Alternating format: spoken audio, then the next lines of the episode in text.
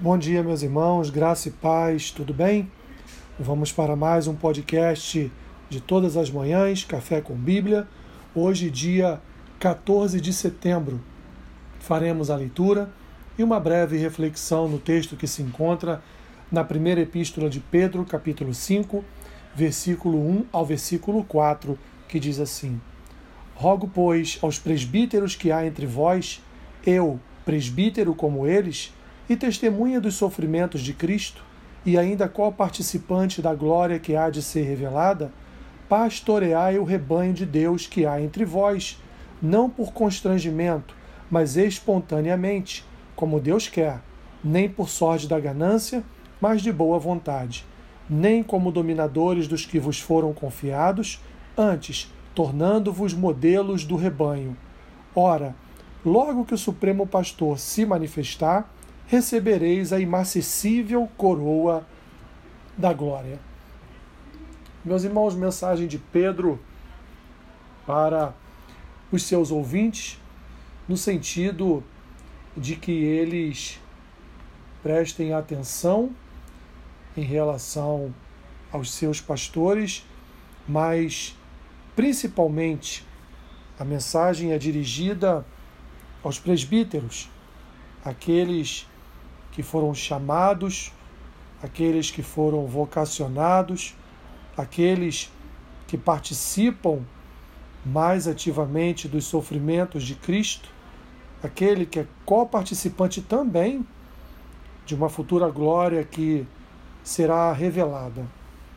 Pastores, meus irmãos, foram chamados para, como ele diz aqui, pastorear o rebanho, Deus chamou homens, preparou homens, vocacionou homens, encheu estes homens de dons, de fruto espiritual, encheu esses homens de sabedoria, conhecimento das Escrituras, para que eles pudessem pastorear. E o que é pastorear um rebanho? É cuidar, é cuidar daquele rebanho como um pai cuida cuida de um filho, há momentos é, de uma palavra de incentivo, de amor, de graça, há momentos de repreensão, há momentos de exortação.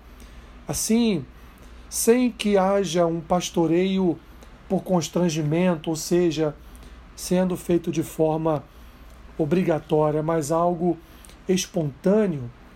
Pedro vai dizer aqui que esses presbíteros, esses que estarão estarão pastoreando as ovelhas do Senhor, que eles não sejam gananciosos, mas que tudo que eles façam, tudo que eles vierem a fazer para a igreja, para o reino, para o Senhor, seja de boa vontade, seja cheio de graça, seja cheio de amor, de misericórdia. Eles não podem, nós pastores não podemos ser dominadores daqueles que Deus nos confiou para cuidarmos.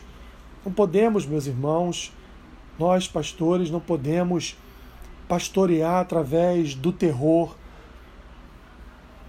Não podemos pastorear através de uma de uma dominância terrorista repreendendo os irmãos de forma de forma a em determinado momento fazer chantagens emocionais é, ou trazer sobre o corpo ameaças.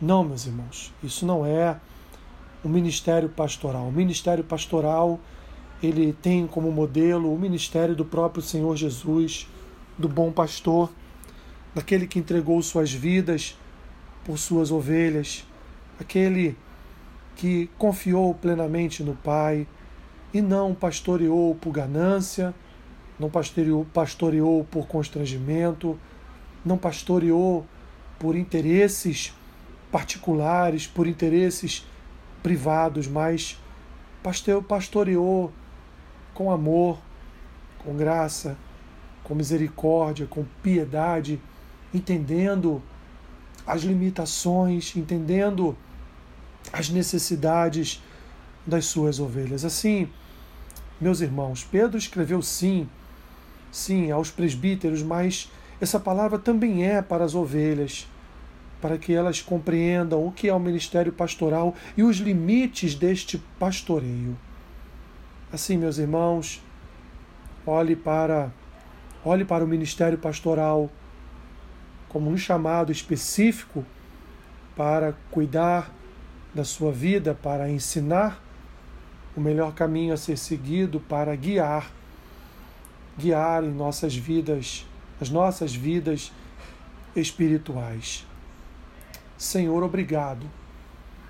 Obrigado porque se não bastasse termos sobre nós o bom pastor, nosso Jesus cuidando de cada um de nós, nós também temos pastores terrenos que foram vocacionados pelo Senhor para cuidar de cada um de nós, para cuidar do seu corpo, para cuidar das suas ovelhas, para cuidar do seu povo. Obrigado, Senhor. Obrigado, porque isso demonstra para nós todo o cuidado que o Senhor tem para com o seu povo, para com a sua igreja. Abençoe o dia dos meus irmãos, seja com eles, Senhor, em tudo o que eles precisarem. Guarde-os, protege-os, guia os seus passos neste dia. É o que eu te peço e oro assim, em nome de Jesus Cristo. Amém. Que Deus te abençoe rica e abundantemente. Amém.